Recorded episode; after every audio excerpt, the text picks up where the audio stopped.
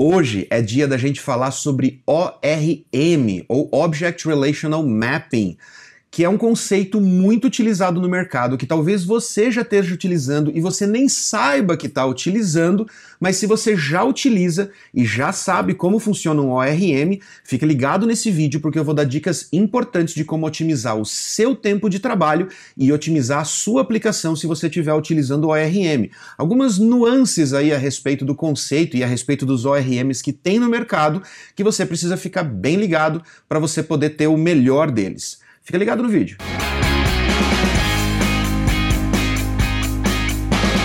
Bom, vamos começar distinguindo dois conceitos diferentes. Um deles é o Object Relational Mapper e o outro é o Object Relational Mapping.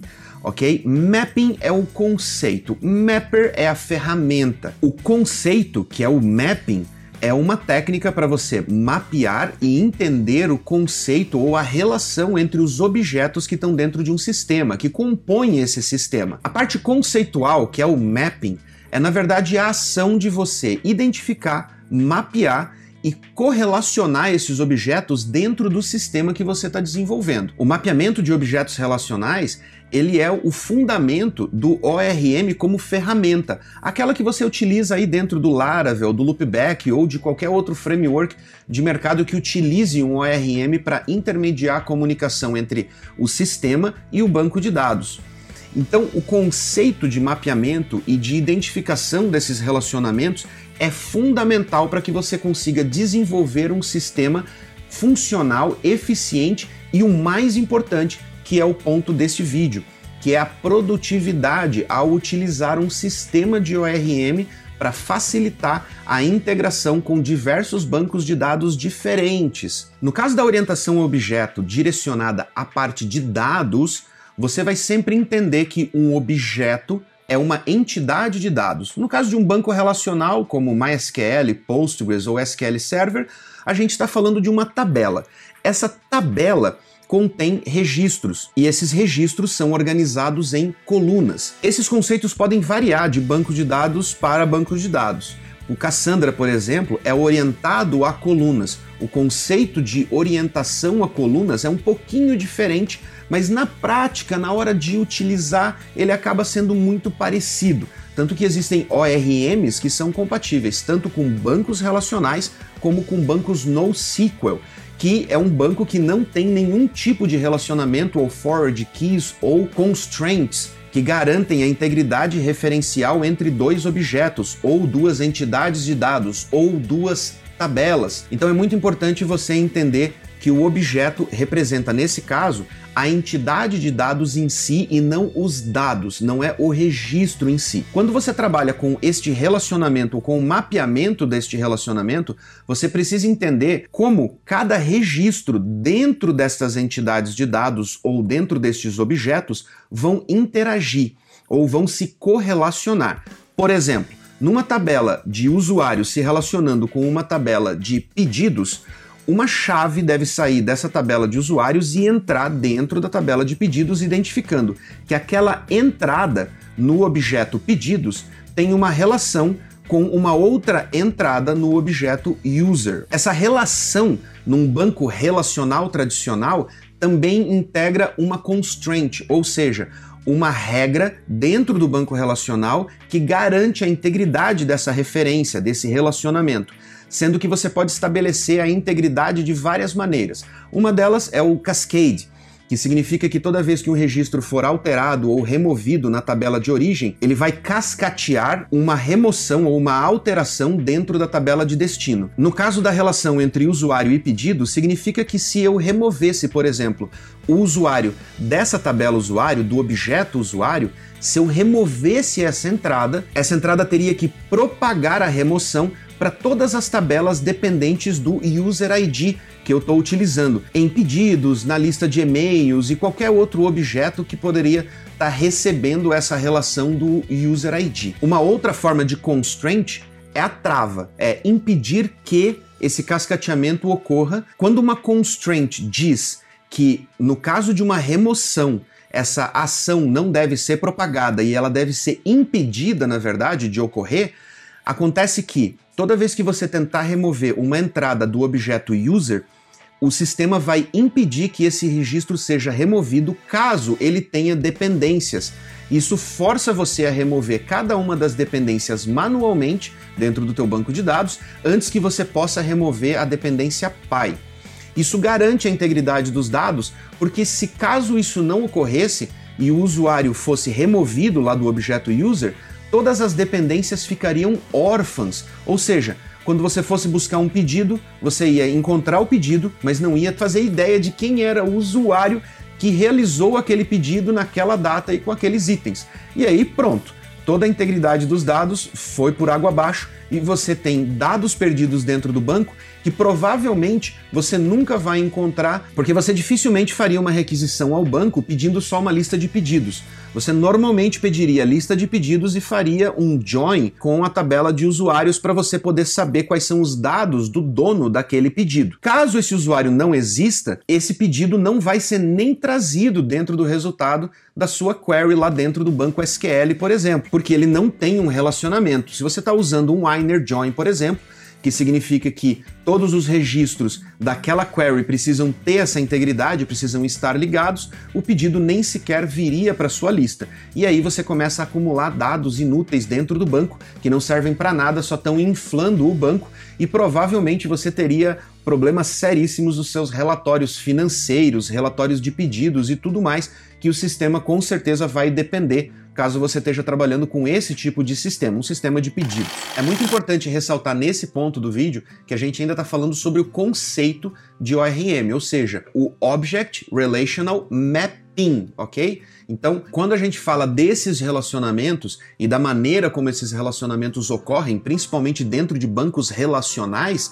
essa é a parte conceitual dela e, claro, constraints existem na prática. Mas o conceito é muito importante de você entender porque eles podem existir em outros tipos de bancos de dados que não utilizam constraints propriamente ditas. Uma vez você entendendo muito bem como os objetos dentro do seu sistema se relacionam e como eles interagem entre eles, agora a gente pode passar para a ferramenta.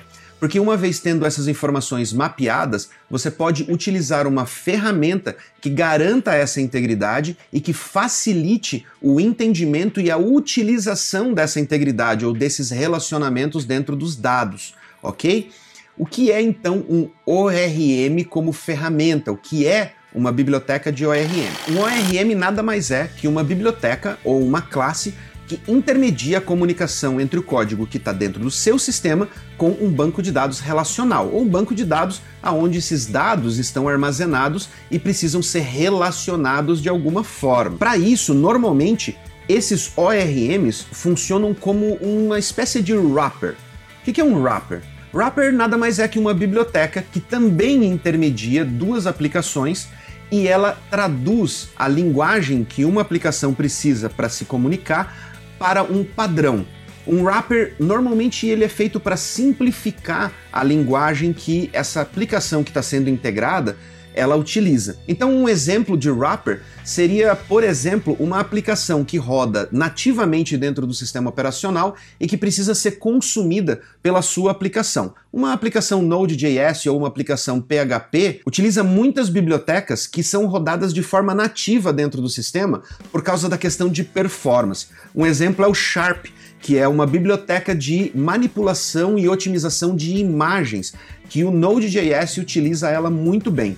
O Sharp não é nativo do Node.js. Ele é desenvolvido e compilado para rodar de forma nativa no sistema operacional para ter uma performance melhor e para isso você precisa fazer uma chamada de dentro da sua aplicação Node.js para um comando que está instalado dentro da máquina. Este comando retorna informações em formato texto, como se você estivesse rodando lá no teu terminal, no teu shell. E aí esse texto precisa ser parseado para que a sua aplicação entenda quando ocorreu um erro, quando deu um resultado X, quando deu um resultado Y e de que maneira você precisa interpretar esses resultados. Como está em texto puro, esse wrapper tem o papel de transformar esse texto num formato que seja compreensível e manipulável pelo Node.js, por exemplo. Mas isso acontece em várias outras linguagens. Uma das linguagens que mais utiliza wrappers por causa da performance é o Python. Muitas bibliotecas de Python são desenvolvidas em C justamente para poder extrair o um máximo de performance das aplicações e poder dar essa performance para a aplicação que está num nível mais alto, que no caso uma aplicação web ou mesmo uma aplicação de manipulação de dados ou machine learning, que é muito utilizada na linguagem Python, por exemplo. Entendido o conceito de wrapper, um ORM basicamente faz o mesmo trabalho, porém ele é focado em banco. E nesse foco, ele entende que para que um wrapper seja feito em cima de um banco de dados, ele precisa padronizar a linguagem desse banco de dados. Se você é novo ainda na área de programação, você ainda não conseguiu enfrentar certas dificuldades que a gente enfrenta quando a gente trabalha com bancos de dados SQL. Mesmo todos sendo chamados de bancos relacionais e todos tendo SQL lá no nome, eles utilizam sintaxes da linguagem SQL que divergem levemente uma das outras, ou em alguns casos pode divergir muito, como é o caso do Oracle, por exemplo, se você for comparar ele com o MySQL ou com outros bancos SQL que são mais leves ou menos estruturados. O Oracle é muito bom, muito avançado e tem recursos que são muito utilizados para a questão de performance e para a questão de automação das integrações.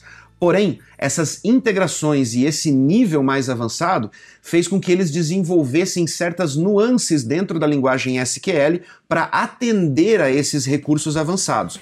Isso torna o Oracle diferente do MySQL quando a gente começa a trabalhar com queries mais complexas.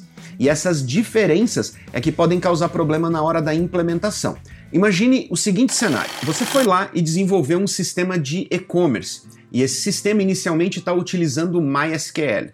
Porque ele é gratuito, porque ele é fácil de utilizar, a documentação é abundante na internet, tudo fica mais fácil para você trabalhar com o MySQL num sistema que está iniciando. Você foi, desenvolveu essa plataforma, colocou ela no ar e ela começou a ser utilizada por algumas lojas. Logo, o seu sistema começa a se expandir e muitos clientes querem aderir ao seu sistema porque ele foi muito bem elaborado e ele atende às demandas mais modernas ou mais atuais das empresas de e-commerce. Com esse crescimento, o seu banco de dados começa a gargalar, já que você está utilizando o mesmo banco de dados para armazenar dados de várias lojas diferentes em cada cluster que você está construindo ali dentro do cloud. Quando esse gargalo começa a interferir na performance da sua aplicação, você para e pensa: peraí, precisamos de um banco de dados mais capaz de poder aguentar o tráfego ou o volume de dados que vem dessas aplicações, em especial de alguns clientes que são muito grandes. Quando o cliente é pequeno, você consegue lá separar as aplicações, cria um servidorzinho dedicado para cada cliente e assim você vai se virando. Porém, quando uma única aplicação está consumindo mais recursos do que o seu banco de dados consegue integrar. Entregar, entregar, entregar, entregar. entregar. É, banco de dados consegue entregar. Porém, quando uma única aplicação está consumindo mais recursos do que o seu banco de dados consegue entregar, mesmo estando hospedado numa máquina muito parruda, muito grande, você começa a repensar se de repente migrar para um outro banco de dados não seria mais útil. E nesse momento, você começa a enfrentar problemas, porque dentro do seu sistema todas as queries feitas ao banco de dados foram escritas na mão e a hora que você tira esse apontamento do MySQL e passa ele para o Oracle, começam os problemas. Nas queries mais simples, ok, tudo passa de boa, um selectzinho aqui, um selectzinho ali. Quando você começa a entrar nas queries mais complexas, aquelas que você está utilizando, por exemplo, para sugerir produtos para clientes ou nos relatórios financeiros ou relatórios de vendas, as queries começam a ficar cada vez mais complexas, envolver joins entre tabelas diferentes e até algumas técnicas que você aprendeu no decorrer do tempo para otimizar as queries do próprio MySQL para que elas conseguissem ter uma performance melhor. Nesse momento, você começa a ver que essas mesmas queries e essas otimizações que você fez para o MySQL não têm o mesmo efeito dentro do Oracle e algumas delas até nem sequer funcionam dentro do Oracle. Mas existe um problema mais grave, na minha opinião, que é a produtividade. Porque no momento em que você começa a mudar todo o seu sistema de MySQL para Oracle, toda a sua equipe vai ter que reaprender a escrever queries SQL. Isso porque, além da própria linguagem SQL, que no Oracle vai ter características diferentes, algumas até incompatíveis com as queries do MySQL, você ainda tem a questão de otimizações de índices, de design do banco de dados, que vão precisar sofrer alguns ajustes, e aí você tem um problemão que a sua equipe não está preparada para isso. Toda a sua equipe teria que aprender. E talvez neste momento você prefira contratar um DBA exclusivo para Oracle para fazer essa parte de revisão e adaptação das queries para o novo banco de dados. Mas tem um problema. Se o seu sistema ainda vai rodar em MySQL para os clientes menores, pois a licença dele é free, como você vai compatibilizar o seu sistema com Oracle e MySQL ao mesmo tempo? E se amanhã ou depois você precisar trocar para um outro banco de dados? Ou integrar um novo banco como um NoSQL para certas funcionalidades do seu sistema. Isso tudo começa a virar uma grande bola de barbante dentro do seu sistema, comandado por ifs e elses que vão dizer para onde cada requisição tem que ir. É aqui que entra o ORM. O ORM vai interpretar as linguagens diferentes ou as nuances ou sintaxes diferentes que cada banco de dados tem e vai transformar todas essas linguagens em uma única linguagem e única sintaxe para que você utilize dentro do teu sistema. Dessa forma, não importa qual banco de dados está atrás do seu sistema, basta você desenvolver sempre na mesma linguagem e identificar essa requisição vai para Oracle, essa vai para MySQL, essa vai para MongoDB e assim por diante. Dessa maneira, a sua equipe vai poder se especializar no ORM ou na linguagem do ORM independente do banco de dados que está sendo utilizado, e a mesma versão do seu sistema vai poder ser utilizado em data centers ou servidores diferentes com bancos de dados diferentes e obter os mesmos resultados. Agora vamos falar sobre as desvantagens de utilizar um ORM que você tem que ficar muito ligado, porque se você não prestar atenção nesses pontos, você pode estar tá criando a mesma bola de barbante, só que com uma cor diferente. ORMs são desenvolvidos para trabalhar com bancos relacionais, afinal de contas o nome já diz, ORM. Object Relational Mapper. Para isso, eles têm certas travas ou certas limitações que vão fazer com que você fique amarrado ao ORM com relação a certos recursos. Isso remete a algo que eu já falei aqui nesse vídeo. O Oracle, por exemplo, tem muitos recursos nativos do próprio banco que fazem coisas que outros bancos de dados não oferecem no mercado. Assim como o MySQL também tem, assim como o Postgres também tem, assim como o SQL Server da Microsoft também tem. Essas características que diferenciam cada marca ou cada modelo desses bancos de dados que estão disponíveis no mercado não podem ser absorvidos por todos os ORMs, ou não podem ser todas elas absorvidas pelos ORMs. Em alguns casos, como por exemplo, tipos de campos de geolocalização acabaram sendo adotados por vários bancos de dados diferentes, e aí sim os ORMs adotaram eles como parte do ORM porque tem compatibilidade com bancos de dados diferentes.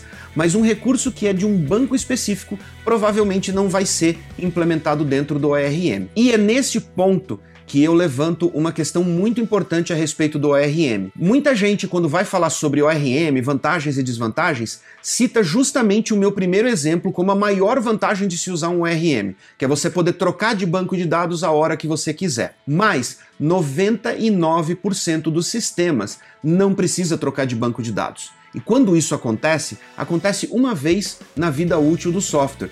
Ou seja, eu desenvolvi em MySQL, em algum momento ele começa a ganhar escala, preciso utilizar um Oracle, preciso utilizar um Postgres, preciso utilizar um SQL Server.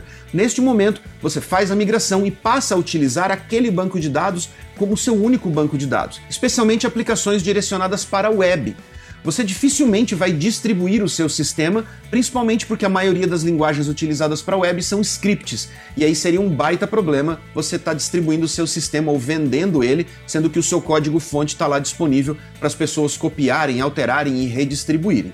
Então, nesses casos, nesses 99% dos sistemas desenvolvidos no mercado, não há necessidade de você se precaver com relação à troca do banco de dados. Porém, a produtividade no desenvolvimento do software é o ponto mais importante na necessidade do uso do ORM. Uma vez que você esteja utilizando um ORM bem conceituado no mercado, como um Sequelize, um Eloquent ou um Doctrine, todos os desenvolvedores que já tiveram alguma experiência com aquele ORM vão conseguir entrar na sua equipe começar a produzir e não ter nenhum tipo de perda de produtividade, principalmente na transição entre sistemas ou módulos diferentes ali dentro da sua empresa ou mesmo vindo de fora da sua empresa e começando novos na equipe. Dessa maneira, você tem um ganho de produtividade, você tem um nivelamento de qualidade no desenvolvimento do software, porque todo mundo vai estar desenvolvendo, por exemplo, no Doctrine, e se você tem um bom conhecimento ali, você vai conseguir desenvolver e criar sintaxes, fazer relacionamentos, fazer joins e tudo mais que você precisa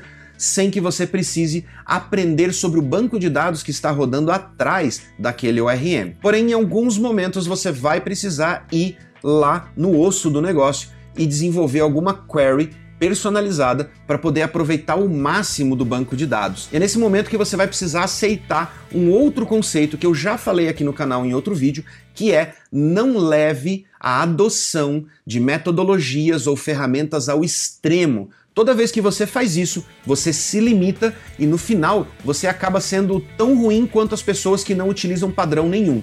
No caso dos ORMs, você precisa entender e precisa aceitar que em certos momentos você vai precisar puxar lá de dentro do ORM o objeto do connector e executar uma whole query direto através do connector. Ou seja, ir lá e escrever uma query lá, select from alguma coisa para que essa query seja 100% otimizada e possa extrair o máximo de performance do banco de dados. Casos pontuais não são um problema. Na verdade, saber balancear entre onde utilizar o ORM e onde utilizar uma raw query dentro do seu sistema faz com que o seu sistema também tenha o melhor de dois mundos, que é a produtividade e a performance. Toda vez que você foca numa coisa só, você perde na outra. Se você foca só em performance, performance, performance, a sua aplicação é super otimizada, tudo amarradinho, apertado, tal, papapá você está perdendo em produtividade. Sempre que alguém precisar olhar aquele código, ele não vai conseguir se entender dentro daquele código e vai falar: Cara, não faço ideia do que isso aqui está fazendo, eu vou escrever de novo. E toda vez que você foca em produtividade demais, você perde em performance. Assim como os ORMs não conseguem cobrir todos os recursos que todos os bancos de dados oferecem no mercado, ele também tem certas limitações quando você está trabalhando com um ORM que não é estritamente focado para bancos relacionais. Existem alguns ORMs no mercado que são mais abertos, que são mais flexíveis e permitem você, por exemplo, fazer a integração dele com um MongoDB, com um Cassandra ou com um banco de grafo. E é nesses casos que o ORM precisa ser mais genérico. Quando os ORMs são genéricos, eles também não conseguem fazer otimizações com relação a joins, e essa é uma parte muito importante sobre ORMs. Os joins são as queries que mais exigem dos bancos de dados relacionais, são as queries que mais exigem a otimização da tua estrutura de dados. E essa otimização é a que vai te dar performance, é a que vai dar resultado, vai diminuir custo de infraestrutura e vai dar produtividade para sua equipe para ela poder trabalhar e implementar novos recursos em cima do sistema. Essa otimização muitas vezes ela não é entendida ela não é compreensível para o ORM. E muitos ORMs no mercado, quando você vai lá e faz uma query, por exemplo, utilizando o ORM e pede, eu quero todos os pedidos de um determinado usuário e eu quero que você traga os dados desse usuário dentro do mesmo resultado. Quando você faz isso, alguns ORMs não conseguem compreender o conceito de fazer um join para poder fazer essa query. Por quê? Porque eles são genéricos. Se eles precisam trabalhar com bancos relacionais e não relacionais, eles precisam encontrar uma forma onde eles vão fazer esse join e funcione para qualquer banco. Nesses casos, muitos ORMs fazem uma requisição para o objeto pedidos e para cada registro retornado, eles fazem mais uma query para o objeto user, trazendo o usuário que criou aquele pedido. Por isso, é muito importante que você conheça o ORM que você está utilizando no seu sistema, para você saber como esse ORM trabalha com a otimização de queries, como ele trabalha principalmente com a otimização dos joins. E sabendo isso, você vai saber em que momento você precisa fazer uma raw query e escrever a query na mão para extrair a melhor performance do seu banco de dados e em que momentos você pode simplesmente fazer um join utilizando a própria linguagem do ORM, porque isso pode não fazer diferença se você está utilizando um ORM que foi desenvolvido estritamente para trabalhar com bancos SQL. Galera, essas foram minhas dicas sobre ORM e eu gostaria de agradecer imensamente você por ter assistido o vídeo até aqui e fica ligado no canal porque esse assunto a respeito de ORM ainda não acabou. Fique ligado porque tem mais vídeo vindo por aí e tem mais vídeos com coisas muito interessantes que a gente está preparando aqui no canal. Mais uma vez, muito obrigado e até a próxima.